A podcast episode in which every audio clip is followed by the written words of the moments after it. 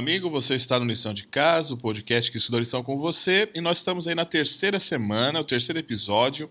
O título é Olhando as Pessoas pelos Olhos de Jesus.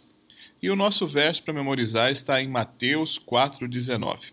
E disse-lhes: Vinde após mim, e eu os farei pescadores de homens. Jesus, ele é um ganhador de almas por excelência. Sua visão enxergava todos os homens e mulheres como é, ganhadores do reino do céu, né? Pessoas que tinham condições de estar no céu. Ele enxergava cada um pelos olhos da sua compaixão divina. Fossem eles judeu, gentil, homem, mulher, até o ladrão da cruz, todos eles, eles possuíam é, a aptidão de estar no céu. Jesus viu o potencial dado por Deus a cada um e enxergava aquilo que nós hoje não enxergamos. E eu quero que você estude comigo essa lição. Para isso, nós chamamos aí uma equipe de pastores para discutir a lição conosco e nós temos junto conosco hoje o professor Davi Antunes, ele é o pastor distrital da, de Camacuã, da cidade de Camacuã. Nós temos também o pastor Fábio, direto de Curitiba. Ele é o diretor geral aí da Escola Sabatina para os três estados do sul do Brasil. E temos também é, a ala jovem da nosso podcast aqui, o pastor Richard, que ele é o pastor da Igreja Central de Porto Alegre. Amigos, sejam bem-vindos e agora eu quero que vocês se apresentem aí e dê o seu recado aí para a galera. E aí, pessoal, tudo bem? Aqui quem fala é o Richard, eu sou o pastor, um dos pastores ali da Igreja Central de Porto Alegre e o que eu tenho para dizer hoje é uma frase que impactou muito a minha vida desde a infância, que é, tem tudo a ver com a lição, que é o seguinte: floresça onde você for plantado. Ó. Oh. Muito bem, pessoal. Alegria estar com vocês, participando aqui desta lição, desse podcast. Eu sou o pastor Fábio Correia, é, de Curitiba, trabalho aqui em Curitiba e, e, e, coordeno aí a Escola Sabatina e a ASA para todo o sul do Brasil. E é um prazer poder conversar com vocês nessa ocasião. É, certa ocasião, em 1862, Ellen White falou o seguinte: Aqueles que têm o Espírito de Cristo verão todos os homens pelos olhos da compaixão divina. Puxa vida, hein? O Fábio, além de ser é, líder, né, pastor dessa área, é um excelente cantor também, né? Que fique registrado aqui. Se você tiver uma oportunidade um dia de ouvi-lo cantar, vai se maravilhar aí.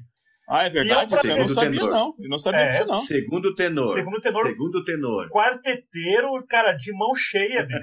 De mão cheia. Olha só, rapaz. O Davi é, fala isso porque é. ele tem o quarteto aqui, né? Vozes em concerto. Sério?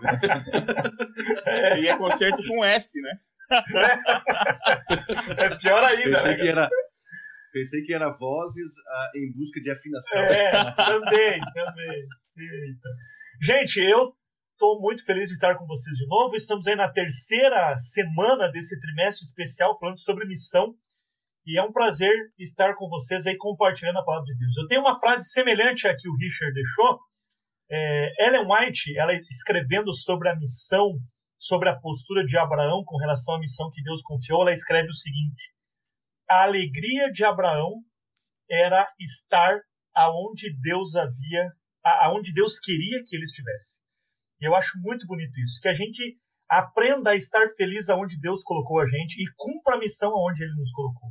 E é muito bom que a gente tenha isso na nossa vida sempre. Muito bem, eu até tô com vergonha aqui, fui eu que cunhei minha própria frase de hoje, né? Mas, né? Ah. Tá ali.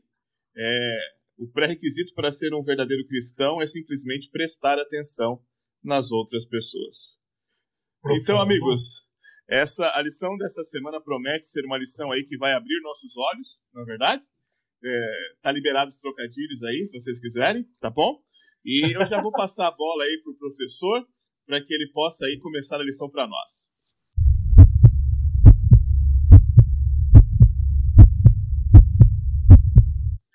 Muito bem, galera. A nossa lição, o, o nosso guia, ele traz um texto para a gente memorizar é, que está em Mateus capítulo 4, verso 19. Ele diz assim: E disse-lhes: Vinde após mim, e eu vos farei pescadores de homens. Olha que legal. Só desse verso, acho que a gente poderia ficar a lição inteira só neste verso. Ele tem lições muito importantes e impactantes para a nossa vida. E talvez a, a mais clara e mais forte, pelo menos para mim, é de que Deus nos atrai para nos enviar. Ele não nos atrai para que a gente fique parado ao lado dele.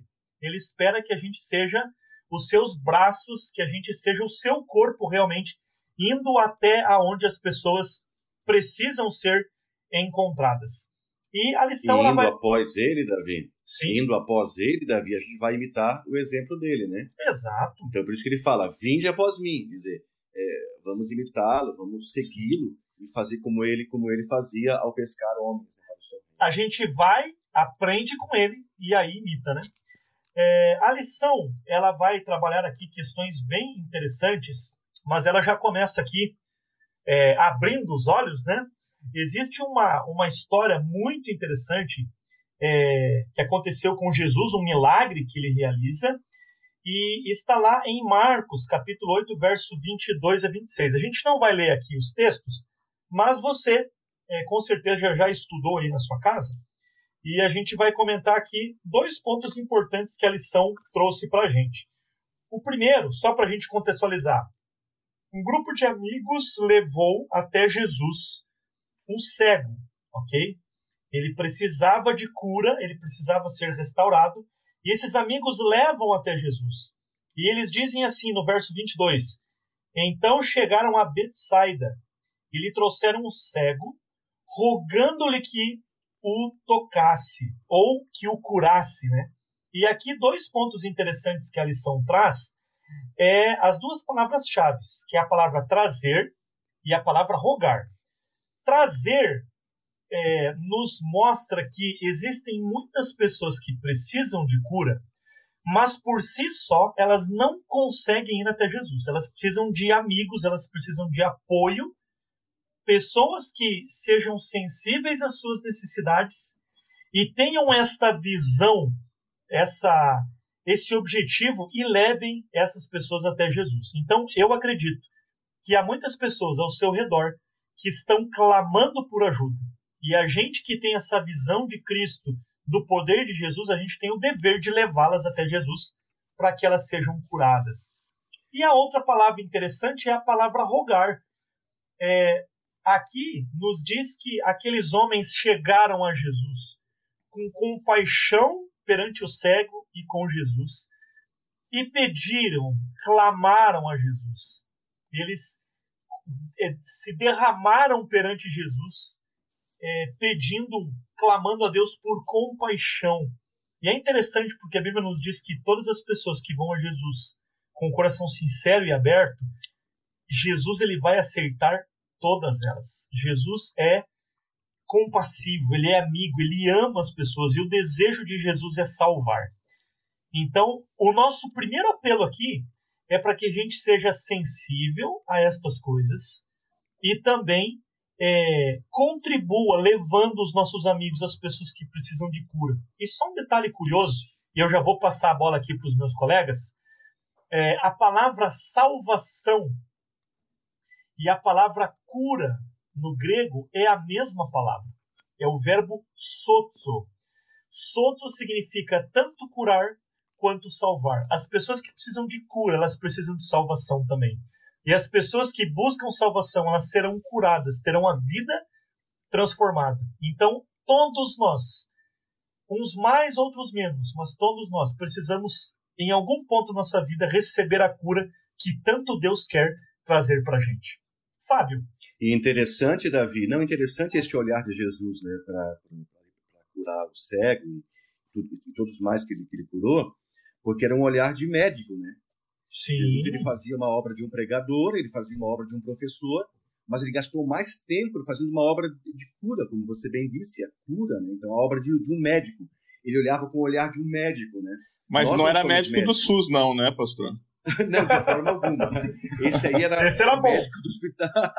Ele era médico do Hospital Adventista de Belém. Ah, boa, boa. Ou da Clínica Adventista aí de Porto Alegre. Sim. Isso aí. É, então, isso aí nos chama atenção para quê? O que, que eu imagino? uma obra também grande que a gente pode fazer nessa questão da, da cura, né? De você levar a saúde, uma, a obra médico-missionária, de você ensinar a prevenção, a saúde, ainda mais agora no tempo de pandemia, né? Os oito remédios naturais. Então Jesus ele pregava e ele usava como ferramenta a questão da saúde, a questão da cura física para chegar aí à cura espiritual. Eu achei isso interessante. É. E é, é legal de destacar também a cura que, que, que, foi feita, né? A lição destacou algo muito interessante. A cura foi feita em duas etapas. Né? Em nenhum Sim. outro momento Jesus cura em duas etapas. E isso chama atenção para a gente, principalmente nesse tema, que na primeira etapa o, o, camarada ali ele é curado, mas só que ele não vê totalmente, né? Ele vê ali algumas pessoas e ele fala que parece árvores andando. E aí em seguida Jesus então faz o, a segunda etapa. O que que isso traz lição para gente já, né? É, o rapaz muito provavelmente não tinha a fé que os amigos tinham. Por quê? Jesus precisou dar duas etapas para o camarada. Ou, oh, então esse cara tem poder, esse cara pode, pode curar. Então a segunda etapa vem para que Jesus possa desenvolver a fé do camarada. E aí os amigos que já tinham fé levaram o rapaz ali e o rapaz desenvolveu a sua fé, saiu curado. E aí, obviamente, ele sai totalmente diferente. Por quê? Porque os amigos tiveram a fé que ele provavelmente não tinha. Isso eu achei muito interessante. Né? É, é interessante o que você falou, Richard, até porque talvez Jesus a, a, gente lendo o texto, parece que quem queria a cura eram os amigos, né? Os amigos queriam que o, o, o cego fosse curado. Talvez o cego não tivesse é, essa necessidade tão forte assim, talvez até já tivesse se acostumado com a situação que ele estava vivendo, mas Deus, através de Jesus, desperta também essa necessidade. Olha, olha como é bom ver, olha o que, que eu posso fazer por, por você, né? E ele desperta essa necessidade e desperta a sensibilidade para entender que Jesus é poderoso, né? Mas há algumas questões interessantes com respeito à missão. Hoje, é, é, a gente sempre fala sobre isso. Todos nós vivemos num contexto cultural, nós temos as nossas tradições. E Jesus também tinha é, um contexto bem interessante de tradições, né? a tradição dos sacerdotes, dos escribas, dos fariseus. Mas um, um tempo atrás eu, eu ouvi uma frase muito legal. Diz assim que a missão ela está acima das tradições.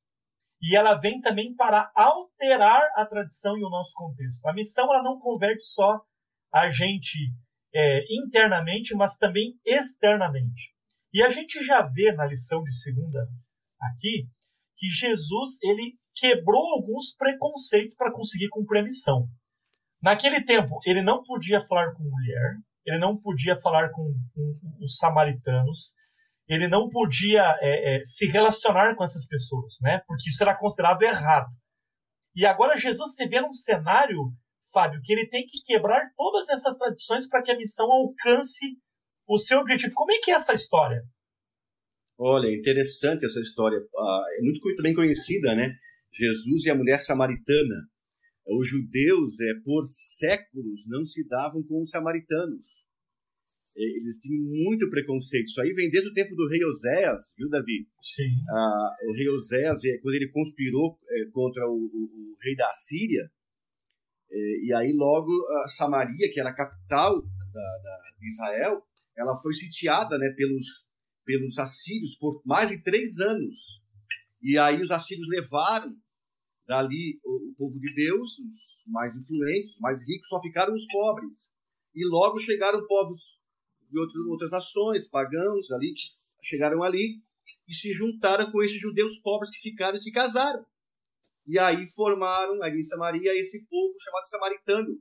Eles criam em Deus, veja, eles criam em Deus, só que eles começaram a ter algumas outras práticas. Eles, eles criaram um outro sacerdote, eles criaram também é, um, um, novo templo, templo né? para adorar no Monte Gerizim. Aliás, isso aí era o principal é, ponto de discórdia, né?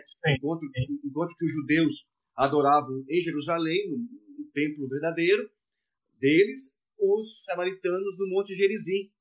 Enfim, então a briga foi grande, o preconceito um contra o outro, a tal ponto de que é, José, é, Flávio José conta uma história interessante é, no século XIX, já depois de Cristo, na época de Cristo, né, um grupo de samaritanos entrou no templo de Jerusalém e espalhou ossos humanos sobre o altar, conta Flávio Joséfos. Então, ou seja, eles profanaram o santuário, acirrando contra si o ódio judaico, né?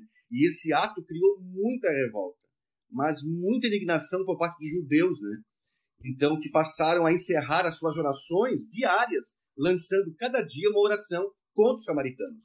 E agora Jesus vai da Judéia para Galiléia, não precisava passar por Samaria. Aliás, é, é, era o caminho. O GPS. Um caminho, mais... O GPS não acusava passar por Samaria, né? O GPS da época. Não, ele, por... ele recalculava a rota, né? Com certeza, porque, porque um judeu jamais passaria por ali. Ele fazia um caminho mais longo, entendeu? Mas Jesus tinha uma missão para cumprir ali. Então o GPS de Cristo levou Cristo por Samaria e ali tem encontro interessante com essa mulher, e você bem falou, né? Além de ser samaritana, ela era mulher, e um judeu jamais parava para falar com uma mulher, nem com a esposa eles conversavam em público. Você entende? E ainda além disso, essa mulher tinha uma vida promíscua. Ela, aqui a, a Bíblia fala que ela teve cinco maridos, né? Ela não era de boa índole, né? Ela era. Não era de boa, não era de boa estranha, índole. Né? Verdade. Mas Jesus não é pautado por preconceitos nem por tradições. Como você falou, a missão está acima da tradição, acima do preconceito, né? E agora Jesus, ele começa a falar com aquela mulher, e eu tiro aqui duas lições. Veja, ele começa pedindo água para ela. Então veja aqui duas lições interessantes. A primeira, ao ele falar com a mulher, ele quebra as barreiras do preconceito centenário que havia entre os dois grupos. E a segunda lição que eu tiro, ao oferecer água para a mulher, e a mulher veio buscar água, ele parte do conhecido para o desconhecido, ou seja, ele começa falando com a mulher com algo, algo que é comum a ela, que ela queria buscar água, precisava de água, algo que ela conhecia, para depois chegar em algo que ela não conhecia, que era a água da vida, que era o próprio Jesus. Entendeu? Muito legal. Então, isso aqui eu acho muito interessante. E é interessante e ali... que no verso 4 é, diz assim: e era-lhe necessário atravessar. E como você bem falou, não era necessário. Ele, todos faziam outro caminho. Por que, que era necessário? Era necessário para salvar. E eu fico pensando, talvez, o que, que é necessário para nós hoje mudarmos a nossa rota para salvar pessoas. A gente talvez tão é, enraizado e até mesmo acorrentado nos nossos preconceitos. É, eu fico pensando Jesus assim, se ele vivesse nos nossos dias, provavelmente a condição da igreja iria se reunir quando ficasse sabendo do que ele fez, né? Mas ele quebra esses preconceitos porque a missão, a salvação de pessoas, ela está muito acima das tradições humanas, né? Não, não preceitos bíblicos, ele não quebra preceitos, ele não quebra princípios, mas ele quebra com aquela visão estreita que as pessoas tinham para salvar pessoas. E olhando hoje aí, pessoal, para a sociedade em si, né? A gente encontra muita gente à margem da sociedade. Pessoas é, é, roubadas do seu direito de dignidade, né? Pessoas rechaçadas, pessoas humilhadas. E nós cristãos, muitas vezes, lamentavelmente, somos culpados, culpados em boa parte da marginalização desse povo. Por quê? Porque nós, às vezes, não fazemos nada para nos aproximarmos dele, temos preconceitos, nos fechamos em nós mesmos, entendeu? E não nos abrimos a, a, ao diálogo, à conversa, a ouvir o outro lado. Né? E Jesus nos deixa essa, essa lição interessante. Né? Ele não importava se era homem, se era mulher, se era criança, se era idoso, rico ou pobre, deficiente ou saudável, se era gremista ou colorado. Aí, ó, mexi agora como Doug. né? Todos, todos eram valorizados por Cristo. Né? Então nós falhamos muitas vezes em, em não ver a pessoa com esse olhar com esse olhar de Cristo. Né? Ele, ele olhava, ele via um pecador, não via diferenças sociais, barreiras étnicas, geográficas, religião, não. Ele olhava como um pecador que a graça também poderia alcançar aquela pessoa, né?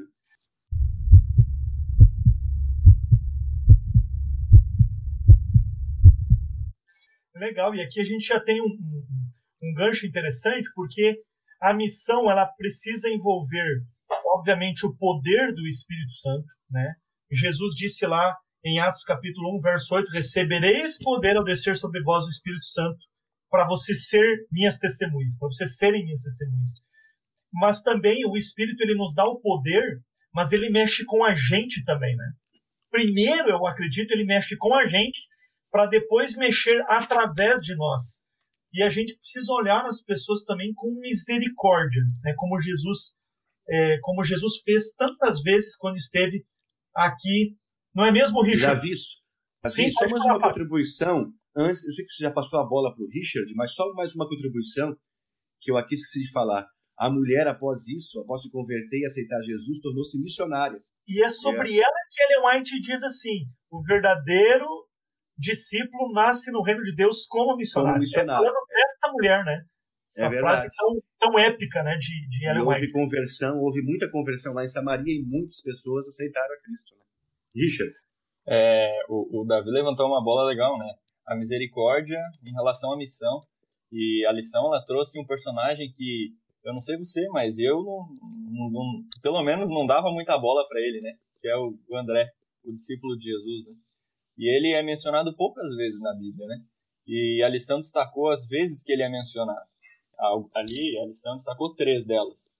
É, e três situações interessantes. A primeira, é, um, que está ali em João 1, 40 e 41, né? A gente não precisa ler, mas é, a, a, história é muito intrigante, que diz que estava é, André e o seu irmão, Simão Pedro, né? E aí eles são chamados para seguir a Jesus. E aí André, ele fala para Pedro, cara, eu acho que a gente achou o Messias. E aí o Pedro fala, então vamos lá ver. E eles vão e encontram o Messias e seguem o Messias. Então a primeira situação é André levando Jesus ao seu irmão. Interessante isso. E a segunda situação que a lição trouxe, que está também em João, um pouquinho mais para frente, que é João 6. Ali onde acontece a multiplicação dos pães, dos peixes, né? E a situação, eu, eu achei muito legal essa, esse destaque de André. André foi o camarada que falou com o menininho que tinha comido. E André ainda falou para Jesus: Olha, a multidão inteira tem um rapazinho ali que tem alguns pães, alguns peixes, mas Senhor, não sei se vai dar para todo mundo. Ele não precisava ter falado. Eu achei isso interessante. Pô, uma multidão de mais de 5 mil pessoas. O que, que André vai falar que tem pãezinhos e peixinhos que não vai servir nem para o menino direito? E aí, mas ele fala. E ele tem uma, uma sinceridade para trazer essa misericórdia que, que, o Davi levantou, né? Ele tem sinceridade, não, tem, tem comida, mas não vai dar. E aí Jesus fala, não, então vai dar. Então o, o André na primeira situação leva o irmão para Jesus, na segunda situação ele leva o material da, da, da, da, multiplicação, o material do milagre foi o André que deu, na sua sinceridade.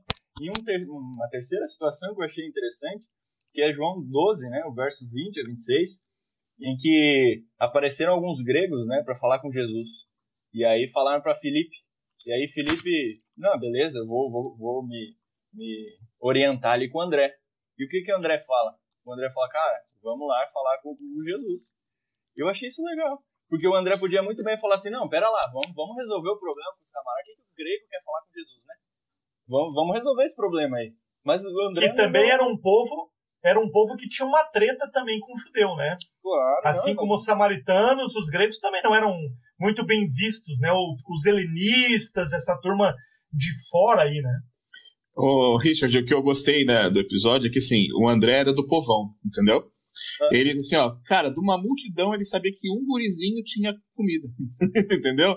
Aí, assim, ó, é de todo mundo ali, ó, Felipe não sabia para quem correr, correu para quem? O André. Então, assim, você vê que, assim, é, André parecia aquele cara que.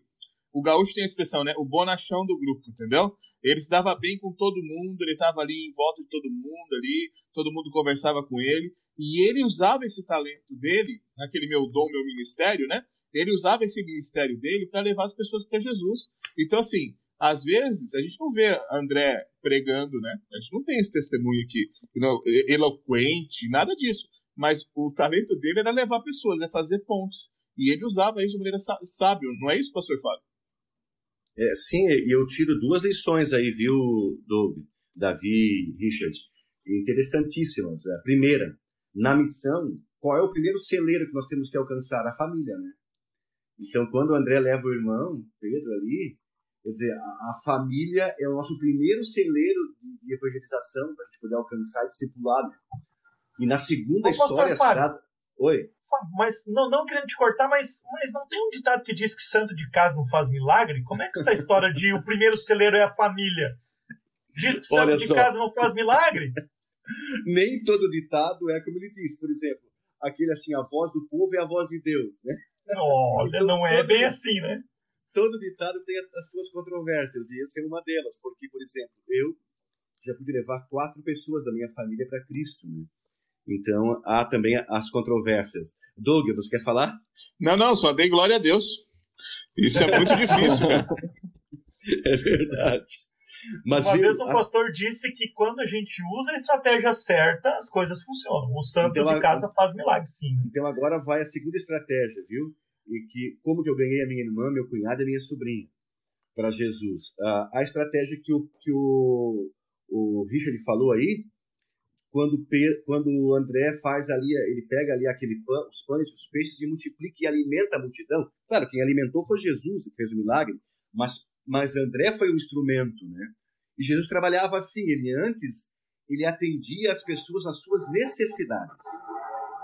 E, e foi isso que eu fiz, né? A minha irmã, o meu, o meu cunhado, a minha sobrinha, eles tinham muitas necessidades, até financeiras mesmo, falta de comida e outras coisas mais, e a gente pôde abraçá-los, ajudá-los, levar o pão e o peixe, e depois, quando a gente disse, disse segue-me, ou segue a Cristo, eles seguiram a Cristo, né? E mais tarde a minha mãe também se entregou ao Senhor Jesus. Né?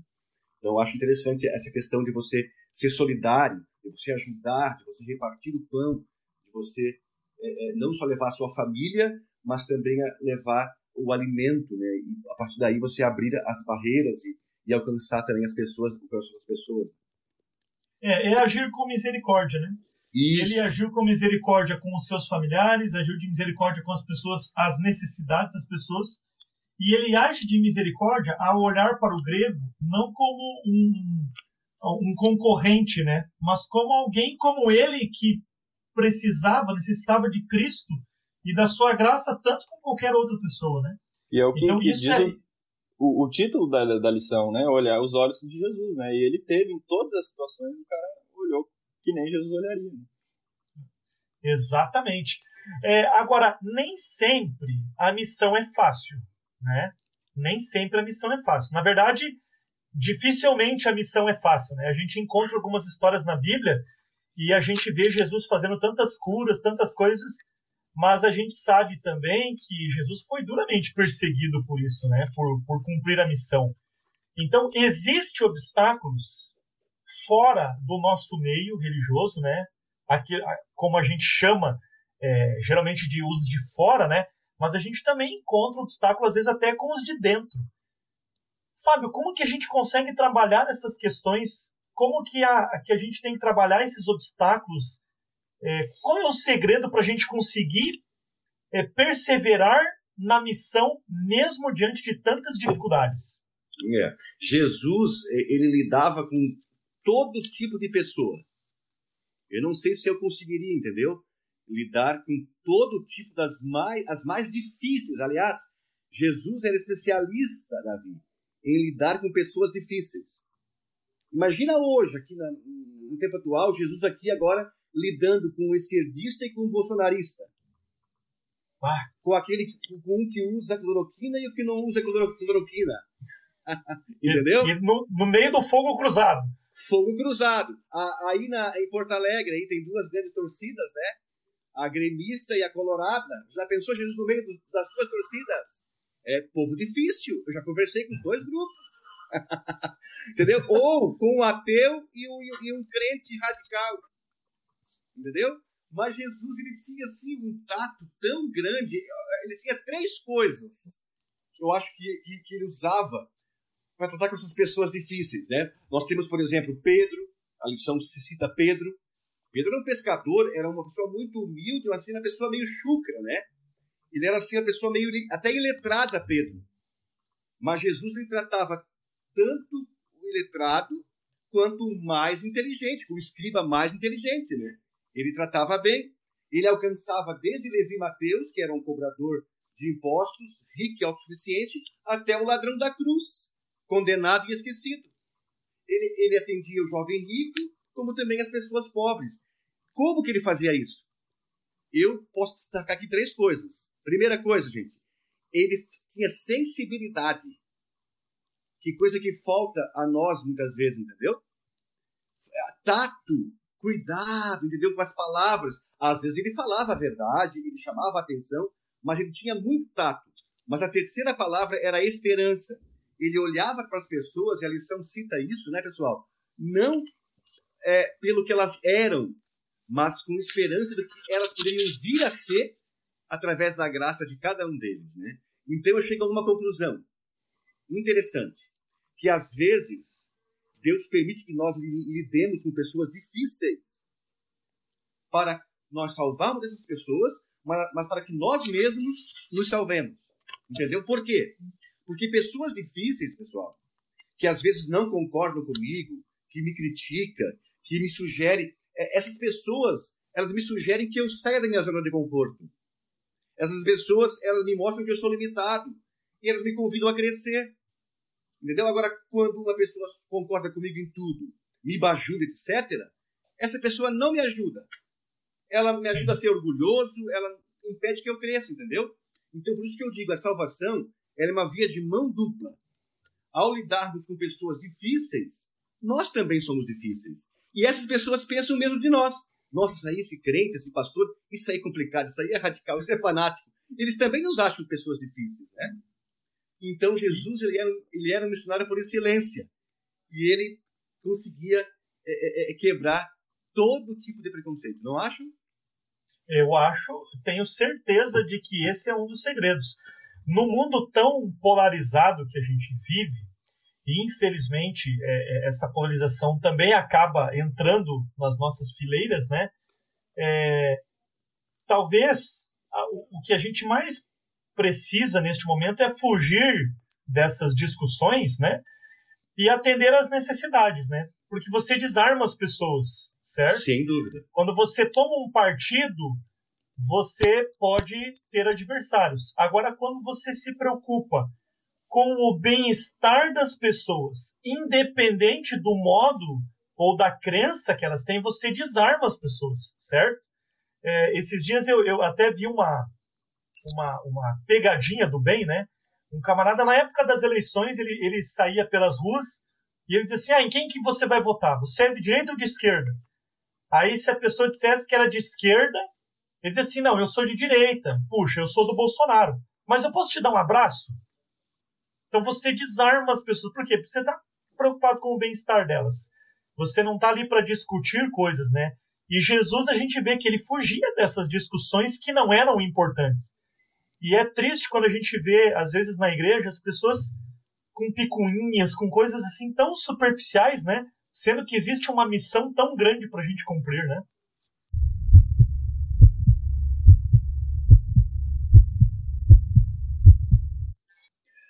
Eu acho que tudo que a gente falou até aqui é, fez a gente pensar no que é essencial para a nossa vida. Porque uhum. a gente viu o problema das tradições. Jesus falou, isso não é essencial, é essencial a salvação. Depois a gente uhum. viu situações em, em, em é, problemas ou milagres que poderiam acontecer e aconteceram porque Jesus se colocou acima. Jesus é o principal, é, é o essencial. E agora também não é diferente, né? A gente percebe aí pessoas difíceis que têm ideologia é, como primeiro lugar na vida delas e Jesus fala isso não é o primeiro, o primeiro é salvação. Então a gente viu que o essencial de todas as coisas que a gente tem na nossa vida é que nem é, Salomão fala no finalzinho né, do, do, livro dele. Aí, o essencial de tudo é temer a Deus. Então a gente percebe uma... que o essencial da nossa vida é salvação, né, Pastor Paulo? E uma outra palavrinha, gente: dignidade. Todos, todos são dignos diante de Deus. Pode ser criança remelenta, porque Jesus pegava as crianças remelentas no colo. É. o Doug tá indo, não é verdade? E não, e não tinha medo de pegar piolho, né? Não, e, e, nem piolho, nem bicho de pé, que era a coisa que eu mais tinha quando eu era criança. É. Entendeu? Então, era criança, era ladrão. Gente, ele, ele abençoava, ele curava, ele salvava ladrão. As prostitutas, todos os grupos minoritários, gente. Jesus, ele é um exemplo de missionário. Ele tratou com dignidade, com compaixão. Então eu acho que falta isso para a gente. E se a gente só desenvolver um pouquinho mais a compaixão e o amor da vida, Eu acho que isso aí supera qualquer, qualquer dificuldade, qualquer preconceito, qualquer barreira, né? Porque todos nós somos seres humanos, viemos do mesmo Pai e vamos para o mesmo Pai e temos que então trabalharmos é, sem essas diferenças, sem essas, esses preconceitos, mas com amor e dignidade. É, completando ali o que o Richard disse e o Fábio também, tem um ditado antigo aí que se diz assim, né? É, quem trabalha não dá trabalho, né?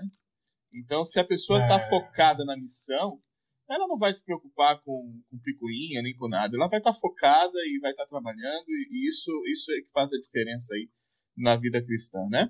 Verdade. Agora, às vezes as pessoas, e, e, e eu converso muito com, é, com o pessoal do Desbravadores, aí o Douglas também trabalha com eles, principalmente essas, essas classes mais jovens, né? Eles até têm o desejo de ser missionários, mas eles sempre dizem assim, mas eu não sei o que fazer, eu não sei dar um estudo bíblico, eu não sei... É, e eu também não, não vejo como que eu posso trabalhar para Deus, né? É, e talvez você que está nos ouvindo neste momento também diz assim, puxa, mas eu não sei nem por onde começar. Mas a Bíblia nos diz que o Espírito Santo ele é competente. E quando nós nos colocamos nas mãos dele, ele nos dá sensibilidade, nos dá criatividade e nos dá visão. Richard, como que a gente é, consegue aí estar sensível ou, ou, ou como que funciona essa questão para talvez alguém que não esteja é, vendo as oportunidades? Que exemplos bíblicos a gente tem de pessoas que perceberam e aproveitaram as oportunidades, as, a, a, a, é, as oportunidades né, para pregar o evangelho. O pastor Fábio ele comentou que levou algumas, alguns é, familiares a Cristo, né? E a lição ela deixa muito nítido alguns exemplos de por que as pessoas vão até Cristo através de nós. E a resposta foi que nem o Davi colocou, né? O Espírito Santo é o que usa, é o que dá a oportunidade. Assim como usou o pastor Fábio, assim como usou o Paulo, que, que a lição destacou ali, um texto que eu achei muito interessante, que é, que é 2 Coríntios 2, 12 e 13, né? Paulo estava indo para Tá, chegou, na verdade, em Troade, né? Ele chegou lá, só que ele, ele tava inquieto, ele queria sair dali. Por quê? Porque ele tava preocupado com, com a galera lá de Corinto, né? E ele, não, mas tá, tá tendo algumas coisas lá, a gente precisa resolver isso, a gente precisa levar salvação para algumas pessoas lá. E eu não posso ficar aqui, eu tenho que, eu tenho que resolver isso aí. Eu, ele tava procurando o Tito e Tito não tava dando notícia para ele, ele se mandou. E a conclusão dele foi interessante, porque Deus abriu as portas para eu falar lá. E ele foi lá. E aí ele foi para Macedônia, e ele entendeu que o Espírito estava guiando. Isso eu achei interessante. A gente só vai entender quando o Espírito guia a nossa vida se a gente tiver contato com ele. Não, não é à toa que, que, que amizade forte a gente cria quando a gente conversa bastante. Então o Espírito tinha é, um contato muito grande. E, e, tem outras situações que a lição trouxe que, que, que fazem a gente pensar que é, é, o caso de Filipe. E aí tem a história conhecidíssima, né? que a gente, que a gente é, comenta bastante. Felipe foi movido pelo Espírito, é o que diz a Bíblia, né? A falar com um camarada que estava viajando, sentado numa carroça, e ele estava lendo o livro, né? E ele estava voltando das festas judaicas que ele acreditava. E ele não era judeu. E pelo contrário, ele era de outra nacionalidade, né? Ele era etíope, né? E aí é, o, o, o, o Felipe é movido pelo Espírito chega para falar com o camarada e ele só pergunta: o que, que você tá lendo? Ou, né? E aí o camarada responde: não, não, eu tô lendo Isaías aqui, mas eu não tô entendendo. Então o Felipe ele não, não precisou fazer nada. Ele só precisou se aproximar. Por quê? Porque o Espírito o guiou. Óbvio que não vai ouvir uma vozinha, né? um ventinho batendo no, no ouvido e tal. Né? Não é nada, às vezes, surreal, mesmo que a história aqui termine de uma forma surreal. Né? mas não é nada de surreal quando o Espírito fala com a gente, não. É, é quando a gente está em oração, quando a gente está em intimidade com Deus, a gente é movido, a gente é guiado, e às vezes situações que acontecem na nossa vida, a gente nem percebe, Oxe, por que, que eu falei aqui, por que, que eu fiz isso? Porque o Espírito nos guiou e em algum momento no nosso dia, no nosso culto, na nossa comunhão, eu permiti que o Espírito me use e aí usou, e aí eu pude transformar a vida de muitas pessoas por causa do Espírito, não por causa da minha competência, né, professor Fábio? Então a gente aprende que tem que aproveitar todas as oportunidades, né, Richard? E às vezes Deus coloca pessoas à nossa frente, sabe? Alguém que às vezes resbalou o carro, nosso carro ali, é, é, a gente, poxa, Deus, eu quero salvar essa pessoa, quero ver como, como que esse cristão se comporta, você vai falar de mim para ele. E a gente xinga, que já critica, já... eu sei que é difícil, vai para cima do camarada, só que Deus colocou ele na minha frente, eu vou gastar ali mil reais talvez para arrumar o carro, o seguro vai pagar. Mas, poxa, eu poderia falar, né? Na fila do banco, no avião, né? Agora você falou aí do, do, do Felipe e do, do, do Etíope, né? Eu me lembrei que esses dias eu estava viajando antes da pandemia e eu, eu, sempre levo comigo esse livro missionário novo que tem agora e eu entrego um por dia desse livro. E fui entregar para o camarada. Quando eu fui entregar para o camarada, sabe o que ele me falou? Você é adventista, professor? Eu não sou, mas eu sou médico da clínica adventista. Eu trabalho nas duas oh. clínicas. O rapaz estava indo de Curitiba para Maringá, não sei o que ele estava fazendo em Maringá, acho que um curso, né? E, e, e, enfim, e aí ali aproveitei, ficamos uma hora conversando só sobre a Bíblia. Um homem inteligentíssimo, conhece um monte de Bíblia, entendeu? E pude deixar ali com ele um livro, né? Então, Deus nos dá essa chance, essas oportunidades. Aproveitemos as oportunidades, pessoal. Então, o pastor Alex, né, Palmeira aí, ele tem um jargão dele, né, que, que todo mundo já escutou, né, aqui, pelo menos nós quatro aqui, que é ser intencional, né? Isso então, mesmo, isso mesmo. Tudo que nós fazemos, nós temos que ser intencionais. É, no, é, na fila do supermercado, deixando passar alguém na sua frente, sabe? É você parar o carro e deixar a pessoa para atravessar a rua, sabe? É em tudo que você faz, você tem que ser intencional. Você tem que mostrar que você tem é, uma pegada diferente aí, né?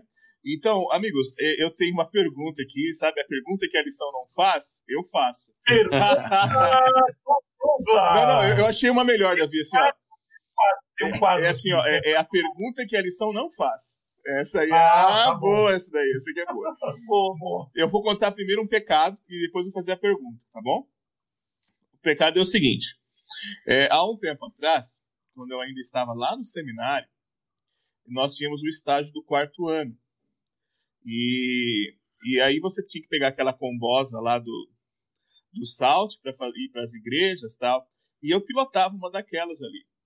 E eu voltando para casa, eu parei. Misericórdia, isso já é um milagre. Não, cara. Já é um milagre. tranquilo que eu, era o melhor motorista, tinha foco e tudo no volante, mas tudo bem. Aí, oh. aí voltando. Desconfie, casa... desconfie sempre de quem fala que é um bom motorista. mas aí. Ainda mais a Kombi. A Kombi ela não tem folga, ela tem férias na direção. É, é tremendo aquilo. O duro é engatar ré na Kombi, né, cara? Aquele câmbio alto. Mas tudo bem. Voltando no trajeto para casa, numa das igrejas que, que fica ali, no caminho, ela fica bem, bem próximo a um viaduto. E embaixo desse viaduto tem um, tinha um ponto de prostituição ali. E eu parei a Kombi, não no ponto de prostituição, lógico, na frente da igreja, e estava acabando o JA para pro, pro, os brothers descerem ali, e eu estava na van, na, na Kombi, né? Não era van, era Kombi mesmo, com mais uns três ou quatro amigos, e aí tinha uma, uma prostituta, lógico, né? Ali, ali uns 100 metros de distância assim, e ela viu que a Kombi parou e deve ter reconhecido os teologandos, né? E ela fez um sinal assim: vem pra cá. E eu falei, que aqui que eu vou, né? Tá louco, cara. Né? Porque assim, eu percebi que ela não, não tinha má intenção, ela só queria conversar, ela tava chorando, tava mal tal. E assim, mas tá louco aqui, ó, na frente da igreja, teologando, uma Kombi lotada de gente, mas eu não vou nunca. É, é, é, é ir pra lá e passar depois do Amin Rodor lá pra pegar, pra pegar a suspensão, cara. Você vai embora depois dali, entendeu? Na melhor das Na hipóteses. melhor das hipóteses, né? Tudo bem. E eu falei, imagina, o que que, ó, que que meus amigos da Kombi vão pensar, né? Cara, eu não fui. Aí, assim, um amigo que tava meio sonolento da viagem, né? Ele abriu os olhos, viu ali, tomou coragem e foi. E aquilo me cortou o coração, porque ele foi, e quem ela chamou não foi ele, né? Foi eu, né? E ele foi lá, conversou com ela, só queria uma oração, né? E, e assim, e, e aí, aí vem a pergunta, entendeu? Eu errei, já pedi perdão para Deus, tudo certo. Mas isso ficou de exemplo para mim. Por que é tão difícil nós olharmos com os olhos de Jesus, né? Porque assim, quem aqui falaria com a samaritana? Quem aqui ia falar com a criança, né? Que no meio de uma multidão toda. Quem aqui ia, ia tentar mediar com situações difíceis, com pessoas de temperamento, temperamento difícil? Quem que ia se indispor com isso, né? E, e assim, por que, que é difícil e como desenvolvê-lo? Viu, eh, Doug? Na minha opinião, eu acho que é difícil porque tem uma coisa que nós temos, além do que é pecado, né, mas que é o orgulho, é, é, é, o senso de justiça própria, de eu querer ser melhor que o outro. O ser humano é mal por natureza. Então, o ser humano, ele não quer ajudar, ele tem preconceito, ele olha com o olhar atravessado. Então, qual o conselho que eu posso dar? Nós temos que trabalhar primeiro com nós mesmos, né? com nós mesmos, para que a gente consiga vencer. Eu, às vezes, só sou meio bravo, entendeu? Pavio curto, entendeu? Ah, preconceituoso, todo mundo é. Mas então eu preciso eu mesmo orar a cada dia e pedir, Senhor, derrama teu espírito, me ajuda, me limpa, me ajuda, clareia minha mente, tira de mim esse pensamento ruim para que eu possa alcançar aquela pessoa. Se eu não pedir cada dia, não clamar, nesse mundo mal que nós estamos vivendo aí, Doug, a gente vai cada vez ser pior. Então a gente precisa clamar pelo Espírito Santo. Eu faço. Será que nós também estamos preparados para falar sobre isso? Mas é, eu penso o seguinte: a gente tem que fazer uma escolha. Eu acho que nós, como cristãos, e até mesmo falando aqui para nós, é, estamos aqui em quatro pastores, né? É, a minha preocupação, eu divido a minha preocupação em dois. A primeira é o que as pessoas vão pensar de mim se eu fizer isso. Esse, esse é um lado. Mas eu acho que o lado principal é o que Deus vai pensar de mim se eu não fizer. Então, enquanto a nossa preocupação é, estiver focado no que as pessoas vão pensar de nós, a gente nunca vai crescer. Uhum. A gente precisa mudar esse olhar. O que, que Deus vai pensar de mim é, é interessante que a gente, é, muitas vezes, ao se deparar com a, a parábola que Jesus fala, as três parábolas, na verdade, né? Da ovelha perdida, da dracma perdida, aquela coisa, aquelas três né, histórias que nós todos conhecemos do filho pródigo, é, a gente não pode esquecer da dracma, né? Muitas pessoas, elas... É, a gente falou aqui de pessoas extremas, né? Que estão vivendo situações extremas, que prostituta, é, uma pessoa alcoólatra, enfim. Mas muitas pessoas aparentam ter uma vida perfeita, né? E muitas pessoas não têm a salvação, mesmo aparentando ter uma vida perfeita, mesmo estando dentro da igreja, que foi o caso da Dracma. Então, uma lição que, que, que, que faz, mexe muito comigo nessa situação, é todos são candidatos ao reino de Deus. Não só o outro que aparenta ser perfeito, mas eu que sou cristão também. E, e, e a é. gente olha para os extremos, né? mas eu preciso, Deus me usa para usar outros e assim o, o, plano da salvação é sendo cumprido.